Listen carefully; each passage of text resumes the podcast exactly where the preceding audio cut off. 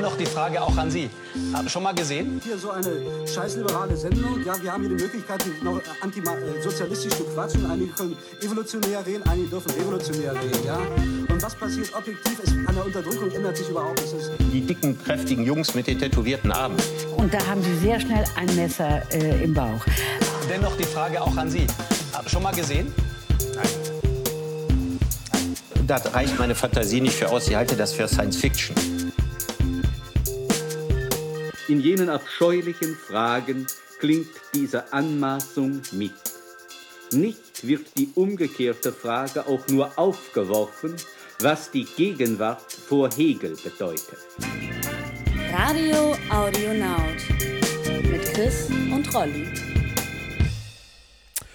Hallo, ein großes Hallo muss man eigentlich sagen. Herzlich willkommen zur neuen Folge in der neuen Staffel, im neuen Leben, im neuen Glück. Ähm, ich bin Chris, hallo Rolli. Hallo Chris. ja, und herzlich willkommen an alle Zuhörerinnen. Ja, wir sind wieder da. Ganz genau. Ähm, wir haben eine äh, wundervolle erste Sendung der zweiten Staffel im, im Gepäck. Im Gepäck, genau, kann man sagen.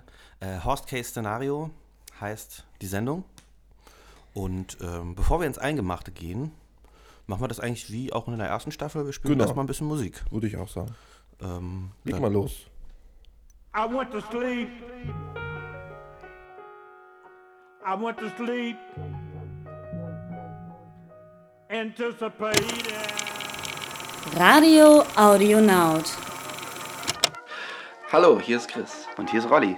Ihr seid bei Radio Audionaut, das heißt, ihr seid ziemlich cool. Aber leider hört ihr die Version ohne Musik. Das heißt, ihr seid nicht so cool. Aber ihr könnt cool sein. Ah, jetzt haben wir eure Aufmerksamkeit. Geht auf mixcloud.com slash radioaudionaut. Da könnt ihr die komplette Vollversion mit ganzer Musik hören. Und wenn ihr hier bleibt, dann würgen wir euch halt sowas wie einen Beefy-Werbespot rein. Und halt das, was wir gerade labern. Wollt ihr es ernsthaft? Seid cool, seid smart. Hört Radio Audionaut auf Mixcloud. Radio Audionaut mit Chris und Rolli. Ja, das war ein fulminantes Erwachen mit Lonnie Holly und auch Radio Audionaut ist wieder erwacht. Moment. Wer spricht da? Ähm, Flo. Nämlich wie das manchmal so Hallo, ist. Flo. Hi. Na? Wie das manchmal so ist, wenn man aufwacht morgens, dann ist da auf einmal noch jemand da, Ist mit dem man so? gar nicht so gerechnet hätte. Mir ist das jetzt noch nicht so so oft auch bei Radio. Audionaut. Ja, hallo Flo. Hi, na? Ja, wir sind äh, gewachsen. Wir sind jetzt zu dritt. Wir werden Deswegen waren wir so lange off-air. Wir haben ein Kind bekommen. Ein Und schnell das braucht gewachsen. Zeit. Und das ist jetzt äh, Praktikant in der Sendung. Und, Ja. ähm, Der dritte Kanal hier, können wir kurz über dieses, äh, über diesen Song gerade reden? Äh, du hast den ja Gern. mitgebracht, Flo. Ich habe den mitgebracht, genau. Ähm, ich fand den ziemlich gut, muss ich sagen. Ähm, passt wahrscheinlich auch ganz gut zum Thema. Aber der war auch ganz schön äh, hau drauf. Ne? Ist, äh, Musik finde ich schwer über die Kopfhörer zu hören. Muss man eher, glaube ich. äh, Es geht so direkt auf den Körper. Es war ein bisschen intensiv gerade. Ja, aber so ist es ja, also es bündet ja vielleicht alles, was wir vorhaben und was wir, ähm, auch was schon bei Radio Audionaut passiert ist, einfach so ein ganz großes orchestrales Beginnen. Da müssen wir uns jetzt dran gewöhnen. Das wird jetzt intensiv. Ja, und ich meine, der Titel, äh, I Woke Up in a Fucked Up America, äh, passt ja eigentlich auch ganz gut zum Ende der ersten Staffel, weil die, die Fans der ersten Stunde werden sich erinnern, ähm, unsere, die erste Staffel begann mit einer Folge über die Wahl in den USA. Nur noch 403 Tage hieß die Folge. Und die letzte Folge hieß äh, äh, Untrump the World. Ja, da werden einige Erinnerungen wach. Ja, ja.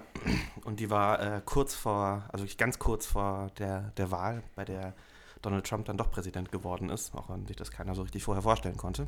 Ich zumindest nicht. Ähm, und danach gab es erstmal lange jetzt nichts, bis jetzt. Ähm, und es ist auch ein bisschen für uns so, dass wir jetzt alle aufwachen in einem Fucked Up America. Und Flo, du hast dich entschieden, jetzt mitzumachen.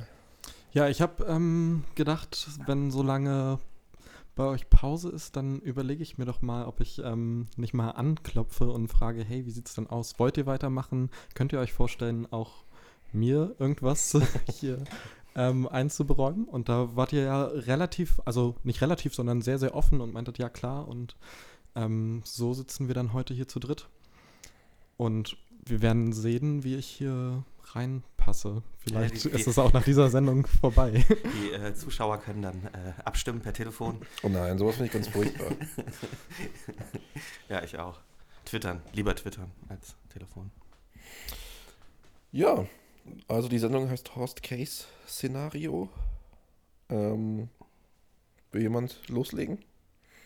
Worüber wollen wir heute reden? Naja, also ich, ich würde vorschlagen, dass wir tatsächlich erst noch mal ein bisschen, ähm, ich will jetzt nicht sagen, uns rechtfertigen, aber vielleicht uns ein bisschen erklären, äh, wie diese lange Pause überhaupt zustande kam und äh, was uns jetzt dazu bewogen hat, äh, ähm, quasi diesen roten Faden wieder aufzunehmen. Ähm, weil zumindest für mich das schon irgendwie auch erst nochmal auf, auf Band gehört, ähm, äh, bevor man sich dem, dem deutschen Vollhorst zuwenden kann. Ähm, und dann muss natürlich in klassischer Radio-Audionaut-Manier ähm, die aktuelle Lage seziert und analysiert werden. Ähm, und da ist natürlich der, der bayerische Horst äh, ein, ein wichtiger Aufhängepunkt. Aber es geht ja auch um den allgemeinen Horst. Das stimmt. In uns allen. In den, in den, und natürlich um den empirischen. Aber ja, wir waren, wir waren ziemlich lange, ziemlich lange waren wir weg. Hm, warum waren wir das eigentlich? Also ich meine, es gab eine Menge guter Gründe. Ne? Also was ich, also wir hatten ja damals, ähm, ja, wir haben damals dieses Projekt angefangen, ähm, wo wir eigentlich immer damit gehadert haben, welche Legitimation haben wir überhaupt, das zu machen.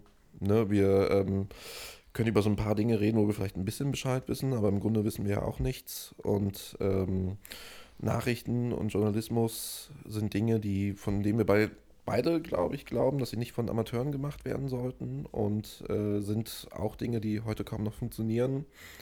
Und das ist aber auch eine Lücke, die wir nicht füllen konnten. Und ich glaube, nachdem wir dann einfach, ähm, nachdem es dann einfach mit der, mit der letzten Folge war und so, irgendwie ist es im gewissen Sinne gescheitert gewesen. Und äh, es wurde einfach an der Zeit, vielleicht ein bisschen zu schweigen.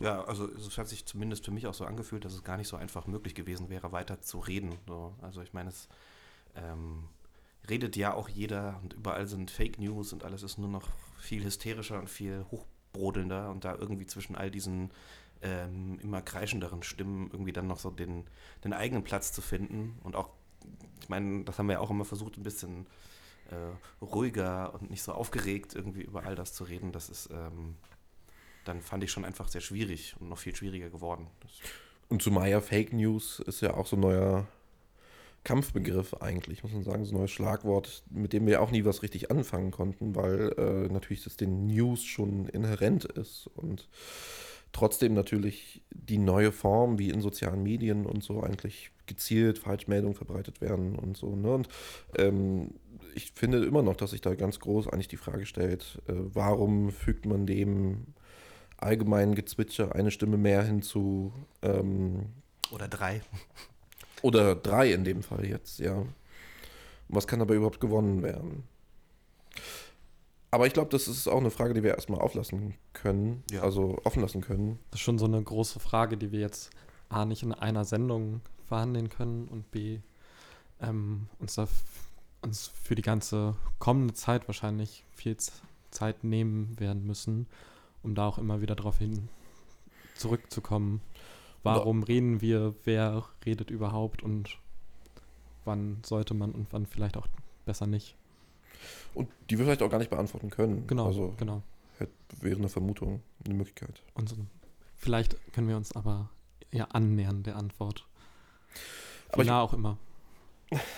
Aber zumindest, dass wir jetzt weitermachen, ähm, gibt uns immerhin die Möglichkeit, ähm, auch anzuknüpfen. An, an vergangene Folgen und an vergangene Themenkomplexe.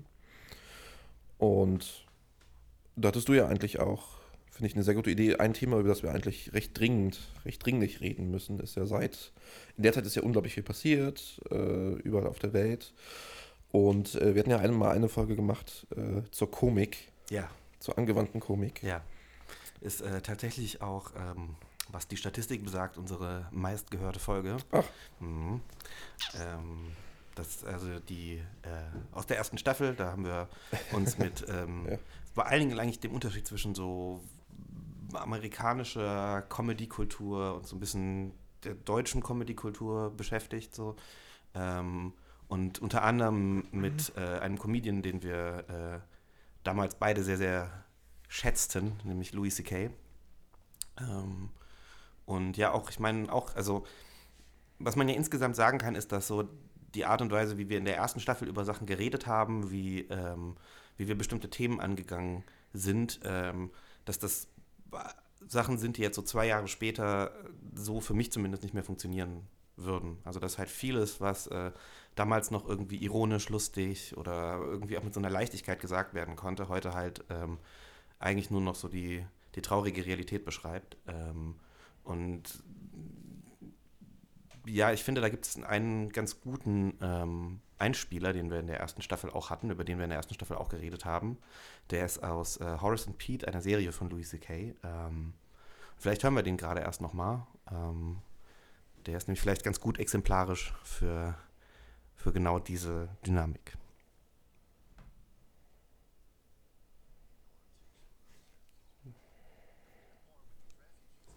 I want to take some of those sentences back. The weird part with these refugees is they're fleeing to Germany.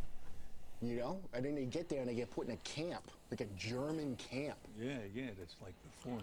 Yeah, what if, uh, what if Germany just starts exterminating them out of like habit? They're like, guys, we're so sorry. Like, we just thought this is how camps. Ja, und man muss dazu sagen, ich war eigentlich eher dagegen, äh, den abzuspielen, weil ich glaube, das ist. Äh, irgendwo ist es natürlich richtig, das zu machen, damit es verständlicher ist. Aber natürlich heißt es auch, einen Fehler zu wiederholen. Und Fehler sind eigentlich dafür da, dass man aus denen lernt.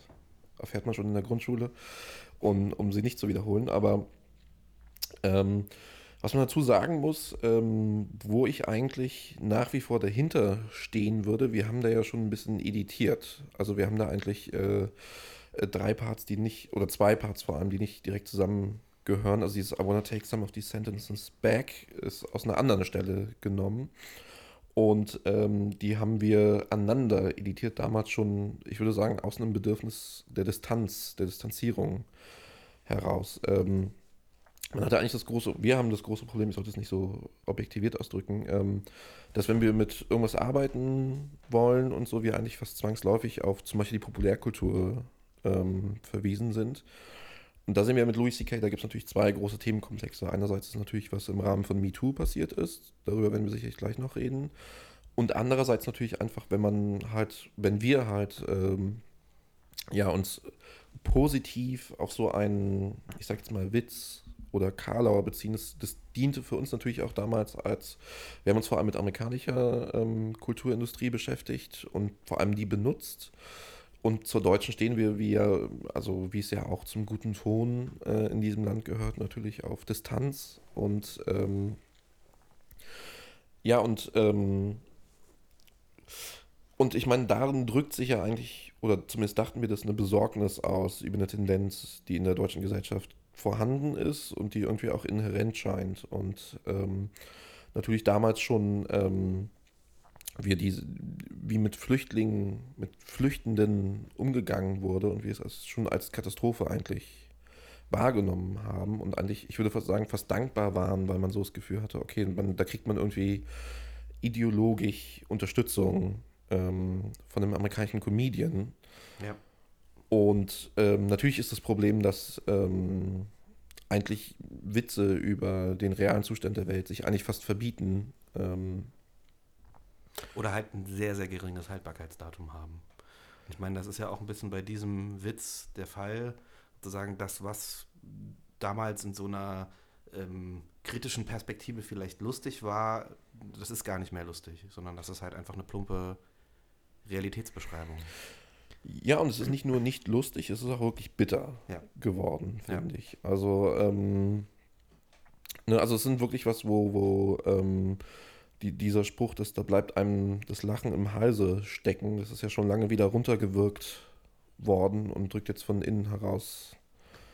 Ne, also das ist, ähm, genau, und da muss man auch, also ich glaube, das drückt auch die eigene Ohnmächtigkeit eigentlich aus, dass man, sobald man irgend, sobald wir irgendwie ähm, positiv mit irgendwas arbeiten wollen, wir auch einfach, ne, also das ist immer eine, man macht sich damit immer gleich ähm, mit irgendwelchen Leuten, die irgendwas herstellen, mit irgendwelchen Tendenzen und ähm, ja, das ist immer eine schwierige Kiste, ne? Aber trotzdem ist es zum produktiv Arbeiten. Wir wollen ja auch nicht einfach nur, das, da haben wir uns im Vorfeld der Sendung hier zu dritt nochmal drüber unterhalten. Wir wollen ja natürlich nicht einfach nur Schrecklichkeiten aufzählen. Also auch, aber nicht nur. Natürlich, klar. Also Es ist ja immer noch Radio Audio Now. Es geht immer noch darum, wie scheiße alles ist. Ähm, daran ändert sich nichts. Nee, aber, ich habe dich vor dem Aber unterbrochen, Chris. Vielleicht war es ganz gut. Okay. Vielleicht schweige ich jetzt einfach. ähm, nein, aber Ich meine, auch, auch, auch Louis C.K. als Person, der ähm, diesen, diese, diese Serie äh, produziert hat, ähm, ähm, der ja als Comedian so eine Zeit lang als der wichtigste und einflussreichste Comedian in den USA galt, ähm, der ist ja in den letzten zwei Jahren auch, ähm, ja, ist halt schwer zu sagen, wie man das überhaupt formuliert, aber er ist halt im Rahmen dieser MeToo-Debatte ähm, ja auch auch ganz anders zu bewerten jetzt heute, als er damals war. Also das hätte man vielleicht damals auch schon wissen können. Ich meine, die Gerüchte sind schon ziemlich alt. Ähm, und wenn man sich halt eben die Comedy von Louis C.K. anguckt, dann ähm, hätte man vielleicht den einen oder anderen Hint auch schon bekommen können, dass äh, da einiges in ihm äh, am, am Werken ist, was äh, vielleicht auch nicht so gut ist. Könnt ihr da vielleicht noch mal so kurz umreißen, was innerhalb dieser MeToo-Debatte ähm, um Louis C.K. passiert ist? So, weil ich glaube, viele Ja. werden nicht viel über Louis C.K. wissen, wenn sie ihn überhaupt kennen. Ich will jetzt konkret dazu das jetzt gar nicht alles referieren. Ähm, das kann man ja googeln. Ähm, er war einer der ersten und dann auch einer der prominentesten Namen, äh, der, der im Rahmen dessen ähm, an die, äh, ja, in der Öffentlichkeit verhandelt wurde. Und ähm, er hat wohl öfter ähm, Kolleginnen, äh, Frauen, die in abhängigen Positionen von ihm waren, halt äh, Missbrauch, sexuell genötigt und ähnliches. Und ähm, er hat dann einen, wie ich fand, eine sehr, sehr unschöne Entschuldigung eigentlich ähm, in, in die Öffentlichkeit lanciert, in der eigentlich letztendlich mit so einem, ich, ne, also eigentlich alle, alle Vorwürfe irgendwie entpersonalisiert und von sich geschoben hat. Und ähm, dann war es einfach lange still. Und neulich, vor zwei Wochen oder so, ich weiß gar nicht genau wann, hat er seinen ersten Gig wieder gemacht und ähm, ist eigentlich ohne weitere Erklärung und so wieder in die Öffentlichkeit gekommen. Und ich glaube, der springende Punkt ist einfach, ähm, dass man gerade daran, wie ich finde, sehr gut den Betrugscharakter eigentlich, den letztendlich Kultur immer irgendwie auch in sich trägt, hat. Das ist immer was. Also ich sag mal so, ähm, was wir auch so interessant an Louis C.K. fanden, war ja das, dass er aus einer eigentlich sehr begrenzten Wahrnehmungsperspektive heraus seine Comedy gestaltet hat. Dass ja es äh, keine Position des sozusagen allwissenden Erzählers gibt. Es gibt keine Position, keine moralisch saubere Position, eine sichere Position, aus der erzählt wird, die wie's, wie man es ja oft in Fernsehserien und so kennt, wo halt mit erhobenem Zeigefinger argumentiert wird und äh, das Publikum und die Produzenten der Sendung äh, sind sich einig darüber, was richtig und was falsch ist. Und ähm, sondern es wurde aus einer sehr singulären Perspektive heraus eigentlich und in dieser singulären Perspektive verhandelt, ähm, was richtig und was falsch sein könnte. Und wo es dann Sendungen gab, wo es dann zum Beispiel über Übergewichtigkeit und sowas alles geht. Und speziell von Frauen, die natürlich nochmal ganz anders bewertet wird, gesellschaftlich, als die von Männern. Und, ähm, und wo natürlich Louis C.K. das alles geschrieben hat. Also er hat natürlich auch die, die Parts dann der Frau zum Beispiel geschrieben. Und dass aber gerade das sich so selbstkritisch auf sich selbst bezogen hat. Also das heißt, es wurde immer, er wurde immer wieder als der Hauptcharakter dann auch vorgeführt. Und aus heutiger Sicht, ähm, da gibt es dann auch zum Beispiel eine Folge, wo es um Masturbation geht und so, was er dann, ähm, was er dann auch die Tat war, dass er, äh, die er begangen hat. Ähm, und wo gerade da natürlich, indem man so, ähm, ja, eigentlich so, so mit so einer moralischen Fragestellung operiert nicht eine vorgefertigte Meinung hat, ähm, gerade das war natürlich interessant, dass, ähm, dass es noch möglich ist, ähm, solche Themen dann zu verhandeln, solche Fragen zu stellen und sich selbst dort vorzuführen. Ähm, Im Nachhinein finde ich aber, dass es sehr deutlich geworden ist, dass das natürlich eigentlich eine Rechtfertigungsoperation war. Das ist natürlich. Und das ist halt sehr wohl dadurch halt eben so eine objektive moralische Perspektive installiert wird.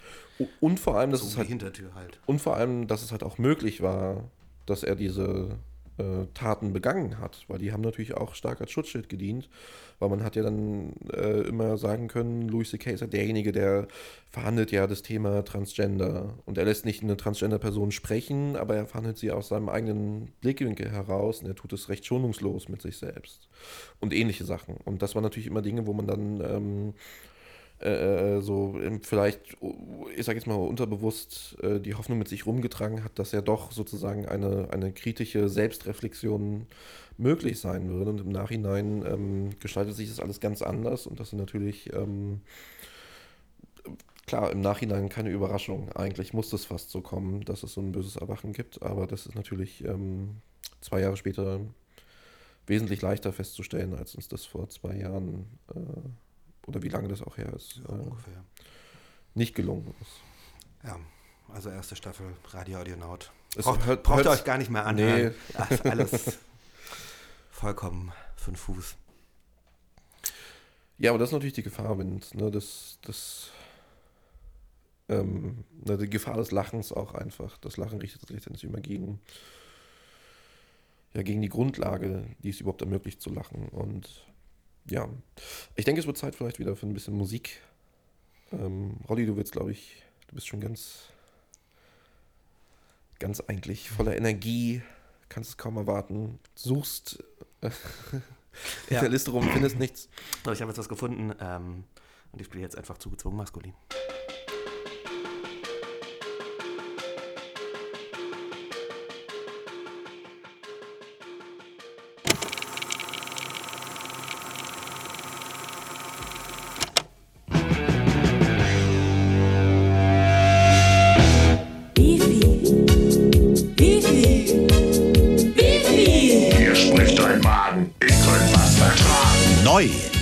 Beefy Roll. Die Mini-Salami mit leckerem Brot drumherum.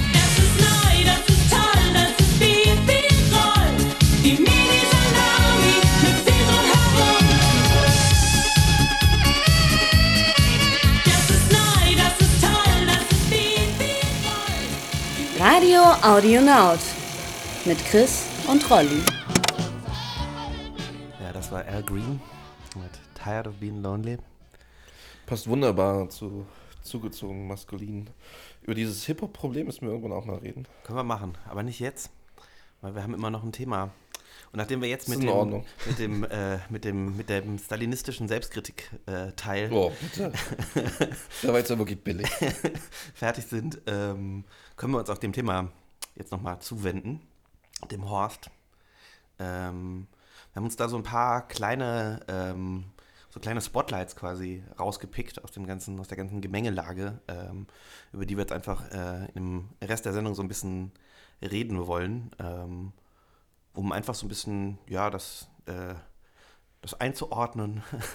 Das klingt, als wenn wir eine Therapie machen würden. Aber auch um überhaupt erstmal reinzukommen, so jetzt nach zwei Jahren, erstmal, womit fangen wir an? Und damit muss, glaube ich, erstmal so ein Rundumschlag von dem kommen, was alles passiert ist, damit wir uns selbst vielleicht auch ein bisschen erden können und so ein bisschen selbst, okay, worüber wollen wir überhaupt sprechen? Ganz genau.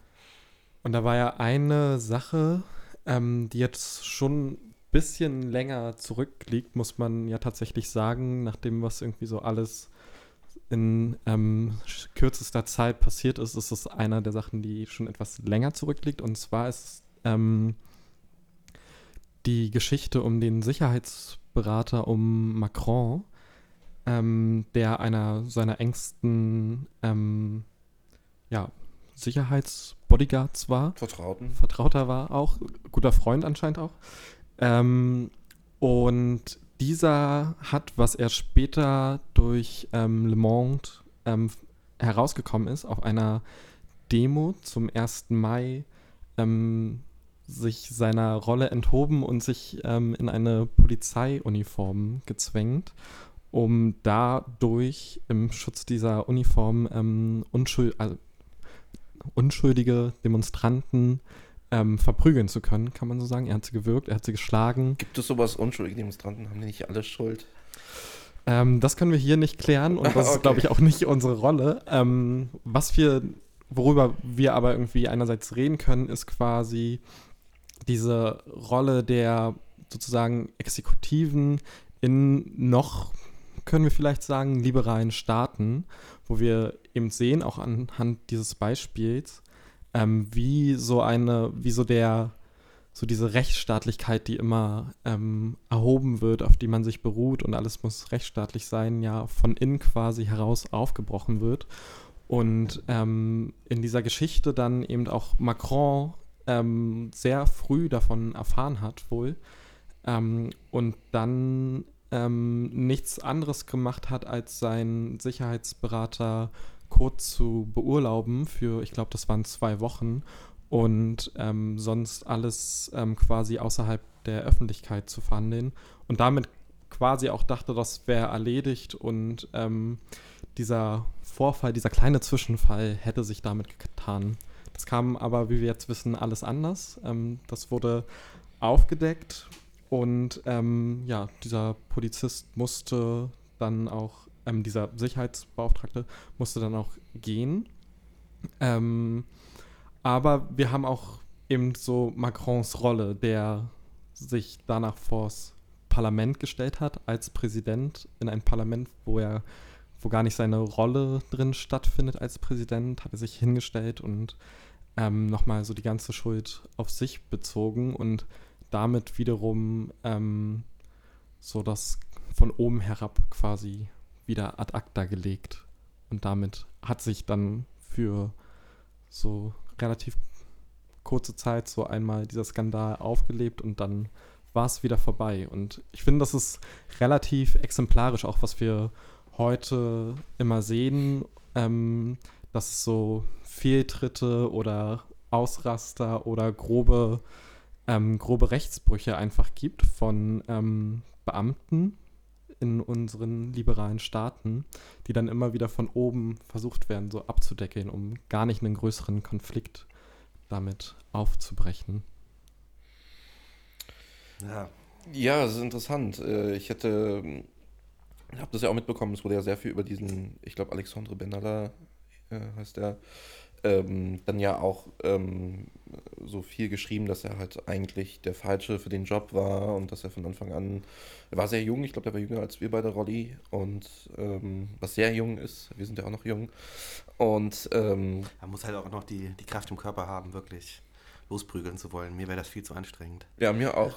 Ähm, wir sind ja Couch Potatoes, deswegen machen wir auch einen Podcast und verprügeln keine unschuldigen Demonstranten.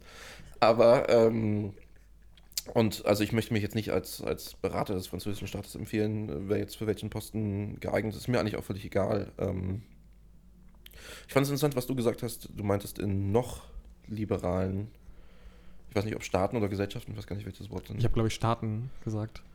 Ähm, das finde ich einen interessanten Punkt eigentlich. Das hört man ja im Moment sehr oft, äh, dass oft so ein, ähm, ich sag mal, so, so eine apokalyptische Grundstimmung herrscht ähm, dass wir eigentlich kurz vorm Untergehen sind, die demokratischen, was ja irgendwo auch stimmt.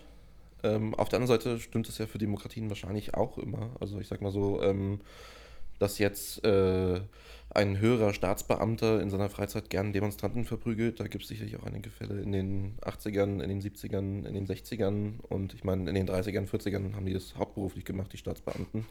Und noch wesentlich schlimmere Dinge. Ähm, gut, da war es natürlich auch kein liberaler Staat. Ähm, zumindest nicht in Deutschland. Ähm, Uhuhu. Ja, so eine gewagte These. Ja, Nationalsozialismus ja. war nicht liberal. ähm, ich, ist mir auch gerade aufgefallen. Aber ähm, nein, was ich eigentlich meine ist, ähm, ich halte es, ich bin mir da gar nicht so klar. Ähm, das ist auf jeden Fall halt ein, ein krasser Vorwurf, der ja auch so, so, wenn man in diesem Lagerdenken halt irgendwie auch von, von beiden Seiten ja immer kommt. Also dieses, der Rechtsstaat ist kein Rechtsstaat. Ähm, und so das Recht gilt nicht. Das ist ja so ein, so ein Talking Point der, dieser, der Rechten, ähm, der am laufenden Band ja wiederholt wird. So, ähm, also eigentlich alle, ich glaube, darauf kann man sich vielleicht so irgendwie immer letztendlich einigen, dass so das Liberale gar nicht mehr wirklich funktioniert. Das, das ist irgendwie, glaube ich, schon eine sehr breit geteilte Meinung. Und ich glaube, um darüber überhaupt reden zu können, müssen wir sowas anstreben. Und ich ähm, wollte vorhin nach dem. Was erst, anstreben? Ähm, an, äh, ansprechen, nicht Ah, anstellen. okay. Müssen wir, glaube ich, sowas ansprechen. Und ich wollte vorhin nach dem ersten Song auch sagen, dass hier Radio Audionaut wieder erwacht ist. Und dann Johannes meinte, ja, auch in einem abgefuckten Amerika oder in einem abgefuckten Europa ist vielleicht auch jetzt so, deswegen ist es, glaube ich, gut, was du gesagt hast, jetzt so die Frage, ob das nicht vielleicht alles vorher schon genauso abgefuckt war und wir jetzt vielleicht auch so ein bisschen das Wiedercoin, was ja auch, wie du meintest, in den 70ern, in den 80ern schon da war. Aber um überhaupt an so einen Punkt zu kommen, müssen wir, glaube ich, darüber reden, was ist gerade und was ist passiert. So, und da ist das unter anderem ein, ein Fakt, so für den halt irgendwie so dem Macron und sein Auftreten und ähm, sein, sein Regierungsanspruch, dem er entgegensteht. Er ist ja quasi, hat sich etabliert gegen den Front National und hat sich quasi als äh, Gegenpol aufgestellt. Und wir sehen aber, dass unter der Oberfläche ähm, da eigentlich viele, viele Abscheulichkeiten doch sind und auch immer wieder versucht werden, eben aus der Öffentlichkeit zu halten. Sicher, ja. Staaten sind reine Abscheulichkeiten. Äh, Nietzsche hat ja gesagt, Staaten sind kalte Dämonen. Ähm, was ich immer noch eine sehr treffende Beschreibung finde. Und ich muss auch sagen, ich fühle mich dem französischen Staat sehr viel näher als dem deutschen, aus autobiografischen Gründen und auch einfach, weil es natürlich traditionell der Staat der Aufklärung gewesen sein soll. Ähm, aber was ich, worauf ich eigentlich auch hinaus wollte, ist ähm, auch einfach dieses, ähm, ich bin sehr froh, dass wir versuchen, das eigentlich in Bildern, in Momentaufnahmen, sage ich jetzt mal, eigentlich versuchen, uns dem zu nähern. Ähm, und da war ja dies mit Sarkozy, das war ja, ähm, und seinem Leibwächter, das war ja eigentlich was, wo wir vor einem Monat äh, ungefähr drüber geredet haben und was damals eine, eine recht drängende Angelegenheit, eine schreiende Ungerechtigkeit schien und natürlich mittlerweile durch was mit Maßen und dem Verfassungsschutz, der seit vielen Jahren schon, schon immer eine ganz furchtbare Baustelle eigentlich der deutschen Demokratie ist. Ähm, genau, und dass wir uns, dass wir, ähm, Der Flughafen Schönefeld der deutschen Demokratie. Plus Elbphilharmonie noch mit drin. Und Stuttgart 21 nicht zu vergessen. Das muss man, glaube ich, alles kombinieren. Aber ähm, das sind ja ähm, alles Dinge, die uns ja da völlig überholen. Also wo einem schon schwindlig wird in dem Versuch drüber zu sprechen und das irgendwie, wir müssten jetzt so viel nachrecherchieren, um jetzt zum Beispiel zum Thema Maßen ähm, aktuell zu sein. Und gerade heute, wir nehmen es an einem Sonntag auf, äh, verändert sich da wahrscheinlich auch viel. Ja, das ist halt, ich meine, gerade bei so einem Podcast, wer weiß, wann der gehört wird, ähm, so der, der, der Anspruch quasi auf der Höhe der Zeit zu sein und die zu referieren und so, ist vielleicht auch für das Medium völlig den Fuß. Also Ja. wir müssen, glaube ich, schon auf etwas zeitlosere Erkenntnisse, Beobachtungen und Bilder hinzielen. Ja. Aber das ist ja die, vielleicht auch nochmal im Speziellen die Schwierigkeit der ersten Sendung nach zwei Jahren. Wo fangen wir an? Wo. Und da haben wir uns, genau, haben wir uns gedacht, okay, wir nehmen uns jetzt tagesaktuelle Bilder heraus, die schon gar nicht mehr tagesaktuell sind, einfach. Und müssen dann vielleicht, genau, dazu kommen, vielleicht eine Dynamik Muss, muss man ja auch sagen, die sind ja nicht mehr tagesaktuell, nicht weil wir absichtlich ältere Sachen rausgewählt haben, sondern weil wir einfach überholt wurden von Ja. der Dynamik. Und, ähm, und so ein bisschen, ich sozusagen, so, also Momentaufnahmen, klar, das ist sozusagen, wir sind ja keine, also ich schon so ein bisschen, aber wir sind ja keine Politikwissenschaftler. Ähm, ihr beide zumindest nicht. Und ähm, wir sind ja auch keine Experten auf dem Gebiet. Ähm, wir schaffen es ja auch gar nicht, jede Information uns dazu zu beschaffen und so weiter. Dafür bleibt gar nicht die Zeit. Und ähm, ein bisschen liegt man da einerseits in der Gefahr, halt so ins Bescheidwissen abzudriften, wo dass man sich auf eine feste Position zieht und ähm, zum Beispiel sagt, wir sind noch liberal.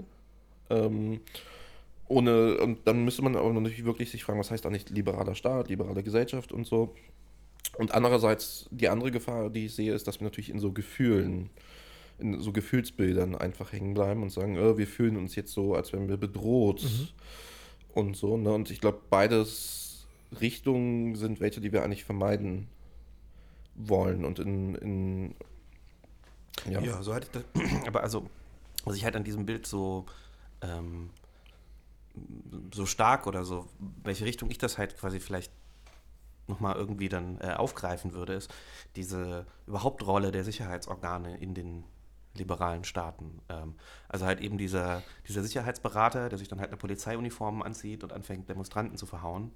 Oder halt eben Maaßen, der äh, ähm, weit über die Befugnis und die Aufgabe eigentlich seines, seines Amtes äh, in den demokratischen Prozess der BRD eingreift. Negativ eingreift. Ja. Ähm, und halt, keine Ahnung, die ganzen Verschärfungen von Polizeigesetzen, die in den letzten Jahren ähm, überall passiert sind. Äh, man könnte an der Stelle auch noch äh, ein relativ prominentes Beispiel äh, ähm, Comey äh, ins Spiel bringen, den FBI-Chef, der ähm, diese E-Mails von Hillary halt damals geleakt hat ähm, und dann von Trump entlassen wurde. Also überall scheinen in den, den demokratischen Staaten diese Sicherheitsorgane ähm, mittlerweile eine sehr prominente Rolle im politischen Betrieb einzunehmen. Ähm, dann auch da ist wahrscheinlich wieder das mittlerweile. Ne? Also ich meine, Ja. vom Verfassungsschutz mit dem NSU, das ist jetzt noch nicht so lange her, der ganze NSU-Komplex, der ist ja auch noch gar nicht fertig aufgearbeitet. Wenn wir dann zurückgeben, gibt es natürlich zum Beispiel Wehrsportgruppe Hoffmann, den Oktoberfestanschlag in München, wo wir uns immer noch nicht sicher sein können. Und dann können wir weitergehen, bis wir dann 45 angelangt sind. Ne? Und ähm, das ist sozusagen, ne, das ist so ein einfach dieses, dieses Problem, das auch so ein bisschen ist bei den, ne, also, dass wir nicht so in dem gefühligen, es wird immer schlimmer stehen bleiben Mhm. dürfen. Aber ja, es, äh, Aber es wird schon immer schlimmer. Es wird schon immer schlimmer. Zweifelsohne. Und es war halt auch schon immer schlimm. Also. Ja, äh, das ist wahrscheinlich der richtige Moment, um äh, wieder ein bisschen Musik zu Schon spielen. wieder? Ja, ich würde sagen. Ja, finde ich wahrscheinlich hab- gut. Da ist nämlich hier in unserer Playlist, finde ich, der richtige Song. kommt der nächste knallige den Moment. Hip-Hop-Track. Den mache ich jetzt einfach mal an. Radio Audionaut. Eine, eine Völlig Frage, das Thema Fragen. ist ja. Hauptsache, dass ich es mache, nicht? Ganz egal, wer es macht. Hauptsache, es macht einer, nicht? Und es machen ja heute, Gott sei Dank, hoffentlich immer mehr, nicht? Radio Audionaut. Mit Chris und Rolli. Und wir sind wieder zurück aus unserer kleinen Musikpause. Das war jetzt zum Schluss Bing Austria mit Ruined Heart. Und Ja, viel, viel ruined, diese Sendung. Ja. Fucked Up America, Ruined Hearts. Und ich weiß nicht, wird's jetzt, Chris, wird es jetzt so weitergehen? Ähm, machen wir so weiter wie bisher oder? Ähm, naja, wenn du jetzt so fragst. äh, na, wir waren ja auch nicht ganz so fertig wahrscheinlich mit der Diskussion gerade, weiß ich nicht. Äh, wurde gerade die Notbremse ein bisschen gezogen. Ja. Ähm, ich mache einfach mir mal, zu heiß alles.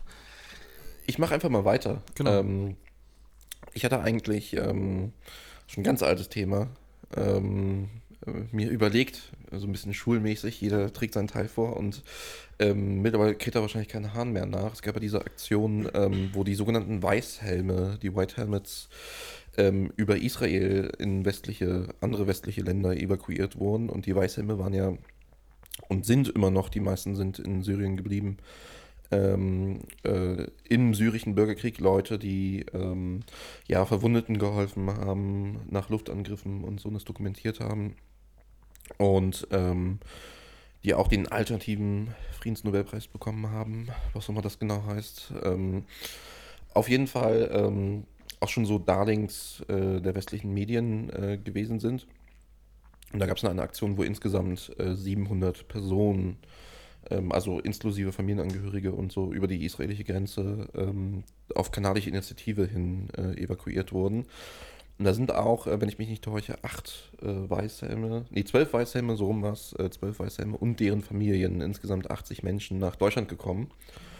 Und ähm, das war dann damals eine Diskussion, die sogar mich noch erschrocken hat, nach den ganzen Diskussionen, die es in Deutschland schon gab, wo dann nämlich äh, auch Linkspartei und vor allem Linksparteimitglieder ähm, der Couleur von Dieter Dehm zum Beispiel ähm, sich darüber aufgeregt haben und gesagt haben, das sind ja hier ähm, ja, westliche imperialistische Agenten.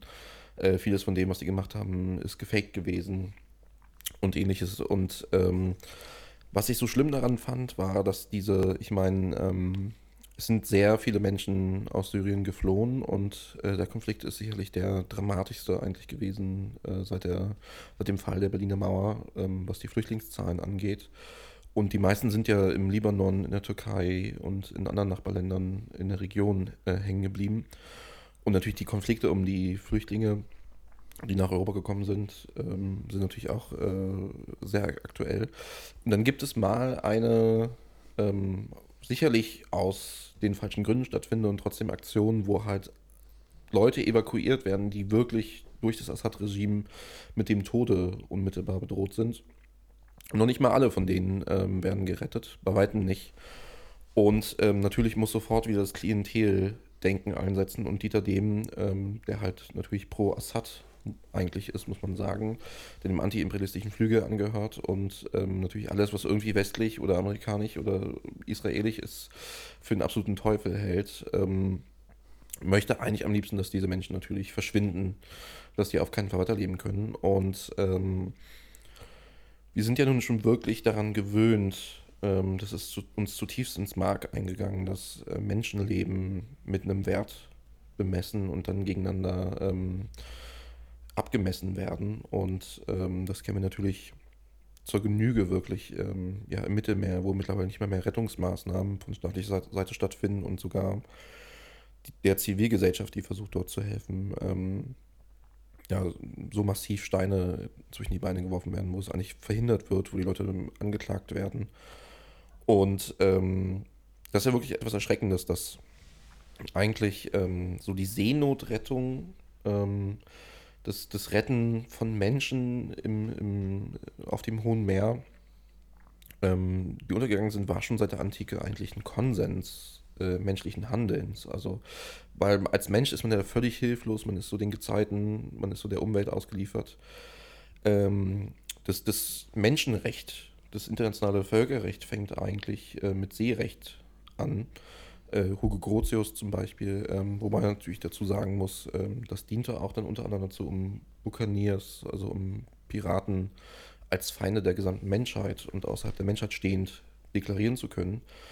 Aber es war zumindest ähm, doch schon ein sehr wirkmächtiger Konsens in den letzten Jahrhunderten, ähm, dass sobald Menschen auf Meer untergehen, man denen hilft das war sogar in den Weltkriegen äh, am Anfang zumindest so, dass sogar deutsche U-Boot-Fahrer dann, nachdem sie ein Schiff versenkt haben, ähm, den Leuten noch äh, Rettungsboote zugeworfen haben oder Nahrungsmittel natürlich dann, ich sag mal so, vielleicht in den, im zweiten, zum Beispiel in den Jahren 1939 und 40 noch, 42, 43 sind die aufgetaucht und haben auf die geschossen. Aber ähm, das galt, sowas war natürlich so ein Fundament der westlichen Wertegemeinschaft und ähnlicher Begriffe, die da immer sind. Und mittlerweile ist es ja einfach ähm, Konsens, dass die EU Menschen halt äh, trinken lässt.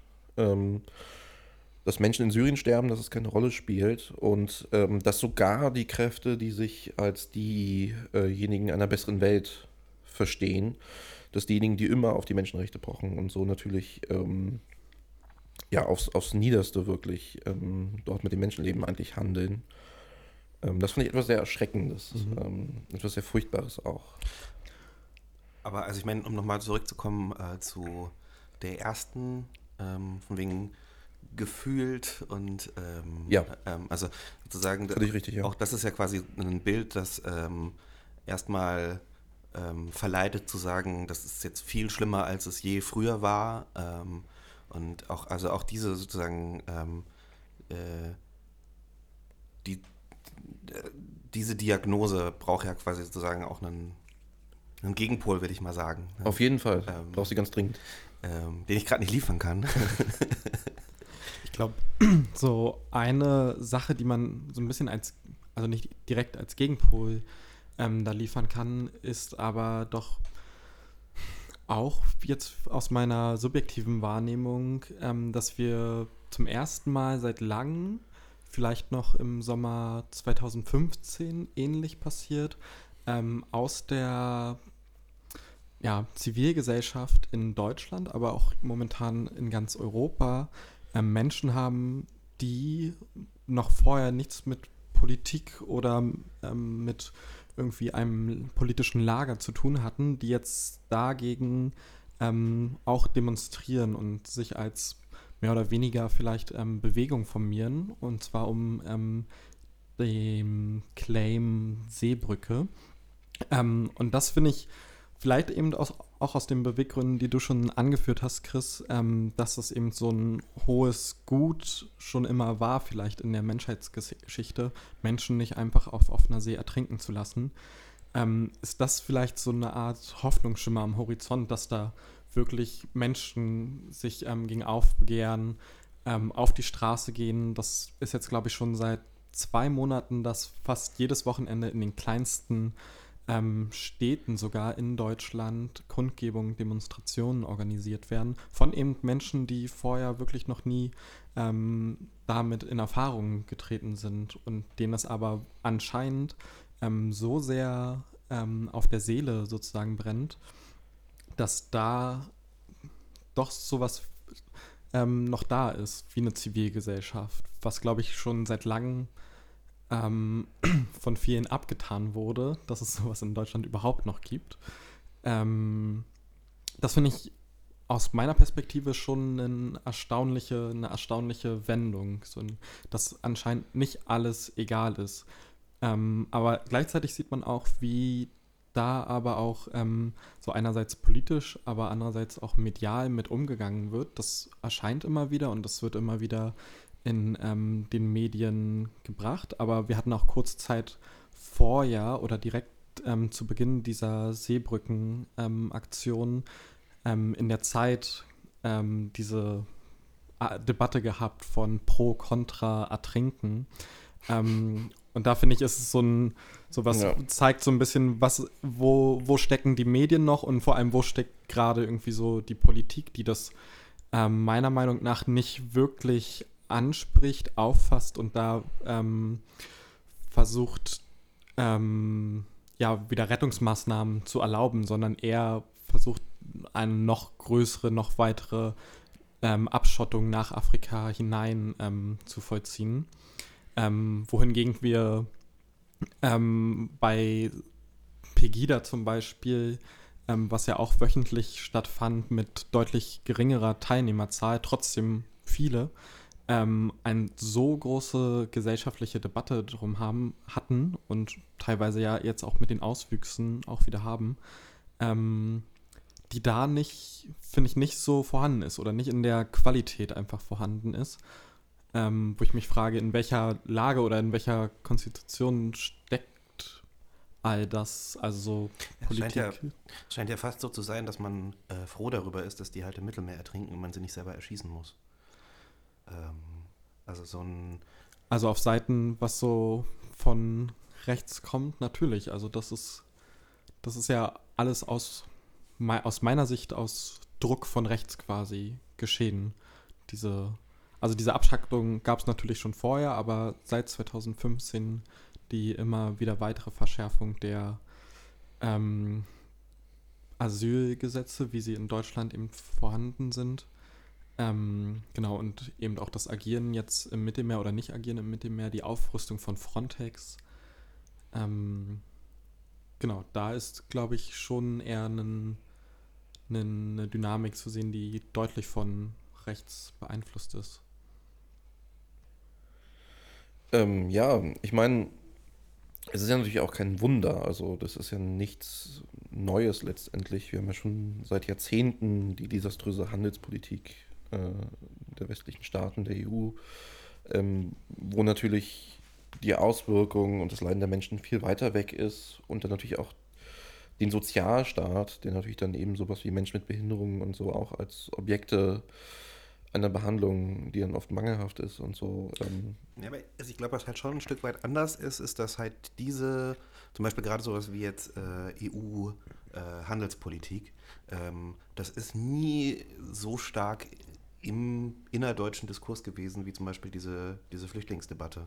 Also es ist ja schon irgendwie auch so, dass das halt irgendwie so am Rande, das haben die Bürokraten so schön für uns irgendwie gemacht. Und das war aber sozusagen so, dass der deutsche Otto-Normalbürger sich darüber gar nicht so eine Meinung bilden musste oder überhaupt darüber äh, wirklich informiert war. Und das ist ja schon irgendwie auch, also sozusagen, wie öffentlich diese ähm, diese Menschenrechtsverletzungen und wie öffentlich sozusagen auch der, der Widerspruch äh, sowas wie der deutschen Gesellschaft mit ihrem eigenen Ideal, mit ihrer eigenen Verfassung letztendlich äh, gerade ähm, stattfindet, ähm, da würde ich schon sagen, das ist schon ähm, auch eine starke Veränderung. Ähm, also man konnte ja gegenüber zum, zum Beispiel eben, wie gesagt, dieser, dieser, dieser Handelspolitik auch einfach ganz gut, äh, ganz gut wegschauen. So, ähm, und das ist ja halt eben mit, mit der Prominenz, die dieses Flüchtlingsthema äh, innerhalb der, der, Medienlandschaft in den letzten Jahren irgendwie eingenommen hat, gar nicht mehr so möglich. Also dazu hat ja jeder irgendwie eine Meinung. Naja, ich würde sagen ja und nein. So, also einerseits ist natürlich so, dass das öffentlich vor allen Augen vollzogene Verbrechen nichts Neues in der europäischen Geschichte. Ne? Also äh, die deutschen nationalsozialistischen Verbrechen, die sind auch in der Öffentlichkeit geschehen und ähm, die, die Ermordung von Millionen von Menschen, die war natürlich nicht geheim und ähm, man konnte aber vielleicht noch als so Durchschnittsdeutscher ähm, ganz gut die Augen davon abwenden und so und ohne jetzt das gleichsetzen zu wollen. Einfach die Veränderung ist, glaube ich, natürlich in, in, in der Frage von Medien und so passiert, ne? ohne jetzt ja, ja, ja. Äh, zu sagen, wir, wir haben es jetzt mit demselben zu tun oder so. Ich meine einfach natürlich ähm, durch, durch das Internet, durch Smartphones und so ist natürlich eine permanente Erreichung durch Medien wirklich möglich. Und ähm, aber ähm, ja, ich weiß nicht. Also ähm, die führt halt auch zu einem, also ich meine auch diese dieses eingangs erwähnte äh, Bild von den von den Weißhelmen. Ähm, ähm, das, sozusagen, dass das halt alles irgendwie so auch öffentlich in so einem extrem schnellen ähm, Durchlauf. Durchlauf irgendwie passiert, das führt halt dann in, letztendlich in der Konsequenz dazu, dass halt ähm, äh, dieses Bewerten oder quasi einen Wert zu messen von Menschenleben ähm, halt auch passieren muss. Oder also muss es vielleicht das falsche Wort, aber ich glaube halt, dass diese extrem schnelle Berichterstattung ähm, da irgendwie auch ihren Anteil dran hat. Die ja auch werten muss von welche Nachricht, welche Meinung, welche Bilder sind so, dass wir eben ähm, uns verkaufen können und so. Also, also es ist ja schlussendlich uns allen ähm, inneliegend, dass wir werten und nicht nur werten von gut oder böse oder so, sondern ja auch immer einen ökonomischen Wert einfach in jeder Tat, in jede, ähm, vielleicht auch in jeden Gedanken irgendwie legen. So, und das zeichnet sich dann natürlich ähm, bei so Einsätzen wie den ähm, Weißhelm ab, mit eben dann ähm, aus der Linkspartei mit ganz kruden ideologischen ähm, Einlagen und eben aber auch in der Medienlandschaft, die dann natürlich auch wertet und eben auch mit einem bestimmten ähm, Wert im, ähm, in der Verinnerlichung fragt, ob das denn okay ist, nun Menschen ertrinken zu lassen. Also worauf ich glaube ich hinaus will, ist, ähm, ich meine, ähm, wie gesagt, das ist alles nicht neu in der europäischen mhm. Geschichte und in der Menschheitsgeschichte. Ähm, was glaube ich der Unterschied ist, der mich wirklich auch schockiert, ist so, dass ich das Gefühl habe, ähm, wir hatten, ich spreche jetzt mal ganz, ganz einfach platt von wir, ähm, damit meine ich jetzt eigentlich so die Gesellschaft und so die, die vorherrschenden Ansichten wahrscheinlich. Ähm, wir hatten eigentlich immer das Gefühl, wir können die Verbrechen, die geschehen sind, können wir letztendlich historisch aufarbeiten. Wir können sie eigentlich vor den Augen der Geschichte wieder gut machen. Das war ja sogar mit den nationalsozialistischen deutschen Verbrechen so dass letztendlich, es gibt ja diese Wiedergutmachungspolitik, diese Auf Erinnerungsarbeit, die Wiederaufarbeitung, ähm, die ja natürlich eigentlich ähm, auch sehr umfassend geschieht und wir sehen jetzt, wie die gescheitert ist, aber wo man da drin eigentlich immer geglaubt hat, es ist möglich, ähm, eigentlich eine Nation zum Besseren zu bekehren. Es ist letztendlich möglich, ähm, ich sage es jetzt mal ganz platt, aber so habe ich das immer empfunden, dass die Toten nicht umsonst gestorben sind. Sie sind letztendlich gestorben und die Welt hat es dann dadurch gelernt, was sowieso schon eine ganz schlimme Instrumentalisierung äh, der Toten ist, aber auch nie gestimmt hat. Ähm, aber es gab immer diesen Begriff von Geschichte und von Veränderung und von der Zukunft, die anders ist. Und es war ja auch schon letztendlich bei, äh, bei vorigen Ereignissen immer so, dass man immer es gerechtfertigt hat mit dem, naja, aber wenn wir jetzt noch die umgebracht haben, die noch umgebracht haben, dann ist die Welt ja gut und dann muss es nicht mehr passieren. So, ne? der, der Erste Weltkrieg war der Krieg, um alle Kriege zu beenden. So wurde der damals eigentlich verstanden oft. Und ähm, der letzte Krieg, den die Menschheit führen muss. Und ähm, das heißt, das alles passiert vor so einem geschichtlichen Rahmen eigentlich. Und ähm, irgendwie sozusagen sind diese Toten dann noch irgendwie so ähm, gegenwärtig in der Diskussion. Es sind halt, ne, wir, wir kennen alle die Denkmäler, die überall stehen, die Geschichtsbücher und so, in denen darüber geschrieben wird und dass wir schon unsere Kinder ähm, damit konfrontieren, damit die daraus lernen. Und ähm, bei dem, was aber mittlerweile geschieht, ähm, geht, finde ich, immer mehr der geschichtliche Rahmen eigentlich verloren, vor dem das geschieht. Also natürlich gibt es dann Pegida und Rechte, die halt irgendwie sagen, wir verteidigen das Abendland und wir wollen nicht, dass Europa islamisiert wird. Aber der eigentliche Akteur, ne, der bundesdeutsche Staat, die Europäische Union und so weiter, die geben dafür ja eigentlich gar keine Gründe an. Also Angela Merkel sagt ja nicht, wir wollen nicht, dass Deutschland islamisiert wird. Und ich glaube auch nicht, dass sie sowas denkt. Ähm, und ähm, ja, ganz im Gegenteil, man will eigentlich, dass das möglichst unter der Decke bleibt. Also man möchte eigentlich nicht sozusagen auch gar nicht darüber reden, sich darüber rechtfertigen. Das hat Ja, so einen sehr bürokratischen Beigeschmack, was da passiert. Ja, und die Frage ist ja, gibt es eigentlich einen übergeordneten ideologischen Grund? Gibt es einen sozusagen, wird es als historische Tat von irgendwem verstanden? Oder geschieht es einfach nebenbei, weil es sowohl einerseits eine ökonomische Notwendigkeit ist, andererseits sowieso scheißegal und ähm, drittens ähm, halt einfach das mittlerweile so abgestumpft ist. Ähm, also was, also das macht es natürlich nicht besser, wenn Menschen sterben, dass sie für eine vorgestellte historische Entwicklung sterben oder so. Ähm, macht es vielleicht sogar oft noch schlimmer und vor allem die nachträgliche Instrumentalisierung der Toten ist immer was ganz Furchtbares. Aber ähm, das, was ich damit meine, das Schockierende daran ist einfach, ähm, ja, wie, wie, wie, also dass es nicht mehr eine Zukunft gibt, für die das geschieht. Man versucht ja bloß noch irgendwie den Status quo zu verteidigen. Es soll halt alles irgendwie so bleiben, wie es ist, in einer Welt, in der offensichtlich nichts so bleibt, wie es ist. Und ähm, das geschieht alles aus irgendwie einer ganz diffusen Angst vor irgendwas. Ähm, aber es ist, ähm, es ist eigentlich nicht mehr benennbar. Und, ähm, und natürlich gibt es ganz viele Gründe im Einzelnen, warum das passiert. Und Dietmar Dart hat seine Gründe, das so zu benennen. Und die pegida Dietmar Dem. Wieso denn? Dietmar Dem, nicht Dietmar Dart. Oh Gott. Der hat äh, andere Gründe. Oh Gott, da habe ich Das, er äh, ganz, das war ein ganz schwerer. Fauxpas. Ähm, tut mir nicht, Entschuldigung. Ähm, danke. Ähm, ja, aber ich meine, natürlich haben irgendwie ähm, alle gesellschaftlichen Akteure haben irgendwie ihre Gründe, die sie vorschieben, aber ähm, ich sag mal so, ähm, die Historiker der Zukunft, die werden da, glaube ich, einen schweren Job haben. Und natürlich, was mir da eigentlich dann so sauer aufstößt, ist natürlich, dass, die, dass ich mir die Frage stelle, wie könnte man denn das verändern? In der Vergangenheit schien es dann immer eine Perspektive zu geben, wie man das ändern kann. Man muss jetzt das Übel abschaffen, wir müssen die Staaten abschaffen, wir müssen die Kriege beenden, wir müssen gegen Atomwaffen sein und so weiter, das, äh, ne, die natürlich alle nie funktioniert haben, diese Änderungsperspektiven, aber mir fehlt sogar die, die Perspektive, der Horizont, vor dem das sich ändern könnte, weil, ähm, ja,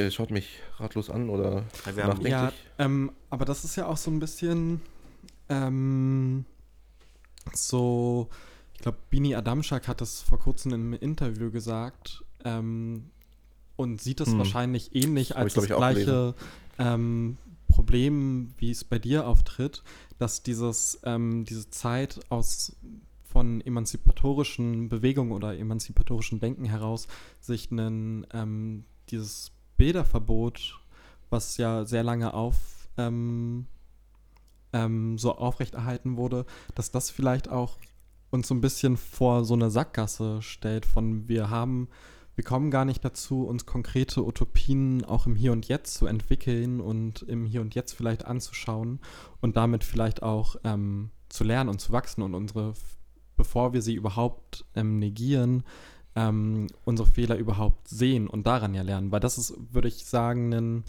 ähm, sehr großer Punkt auch immer in der Geschichte gewesen, dass eben an so konkreten Punkten immer ähm, so Schlüsse daraus gezogen wurden, so eine Entwicklung, ein ähm, Lernen daraus. Und ähm, da haben wir vielleicht, oder also wir oder wer auch immer, aber da wurde so aus emanzipatorischer Sicht vielleicht immer auch natürlich auf, ähm, auf Grundlage der historischen Ereignisse immer gesagt, wir können gar nicht mehr die Utopie denken, wir können sie gar nicht mehr haben, weil sie schlussendlich ja wahrscheinlich falsch ist oder gar nicht das ähm, tragen kann, was wir, was wir uns als befreite Gesellschaft oder so aussuchen.